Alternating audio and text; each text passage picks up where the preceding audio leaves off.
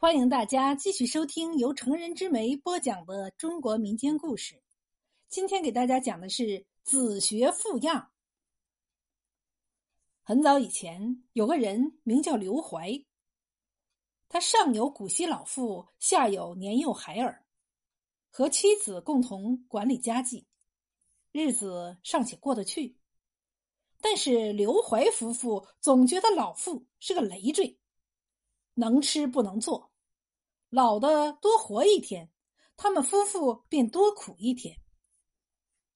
一年冬天，刘怀和妻子计谋，趁着隆冬腊月，将老的抬上山，像抛破旧物一样丢出去，免得办后事儿。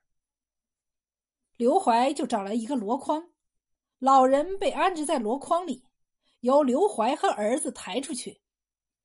老人问：“要把我抬到哪里去呀？”儿子说：“让你上山看看风景。”老人被抬到山上来了。刘怀把老妇丢到山洞里，便叫儿子赶快下山。儿子说要把箩筐抬回去。刘怀说。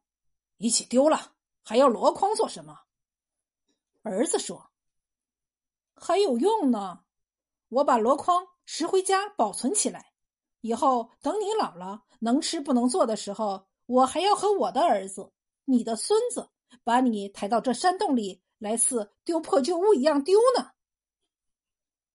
刘怀一听，好似五雷轰顶，既震惊又羞愧，对儿子说。